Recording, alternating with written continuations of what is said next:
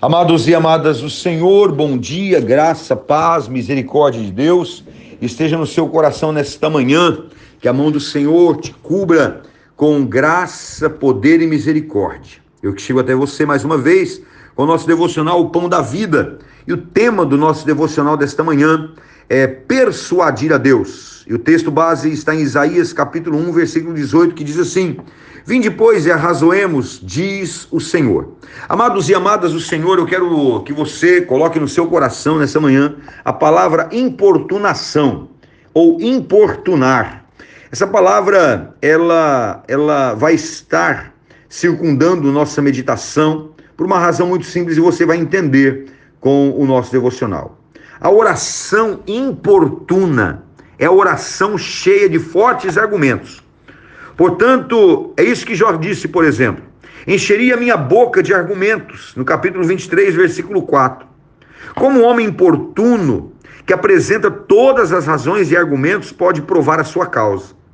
Ainda assim, a pessoa mais importuna no trono da graça apresentará argumentos para persuadir a Deus.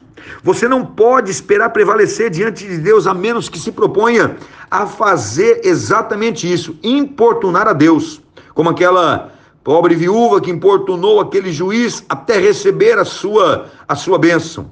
Como Jacó, por exemplo, que prevaleceu diante de Deus por importuná-lo, lutar contra ele, passar a noite toda lutando. A oração é chamada de luta.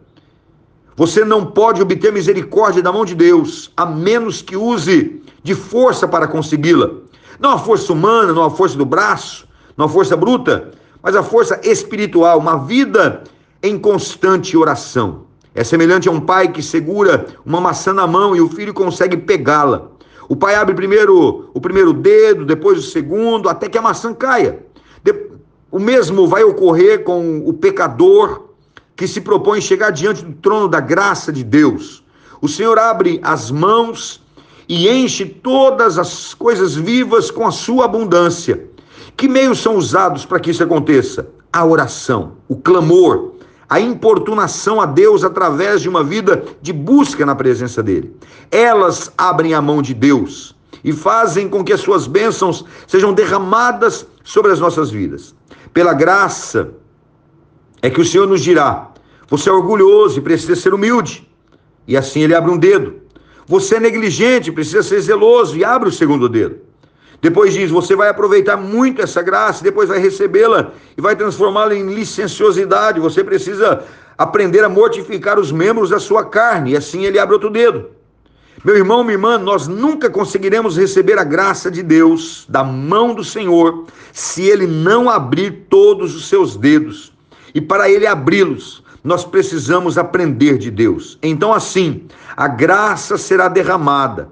Há muito poder nas orações dos filhos de Deus e nós precisamos aprender isso. Nós precisamos compreender que esse poder Deus quer transformar em graça sobre a nossa vida. Que eu e você possamos ser encontrados como homens e mulheres de oração em nome de Jesus. Eterno Deus, soberano Rei da Glória, obrigado por esta manhã.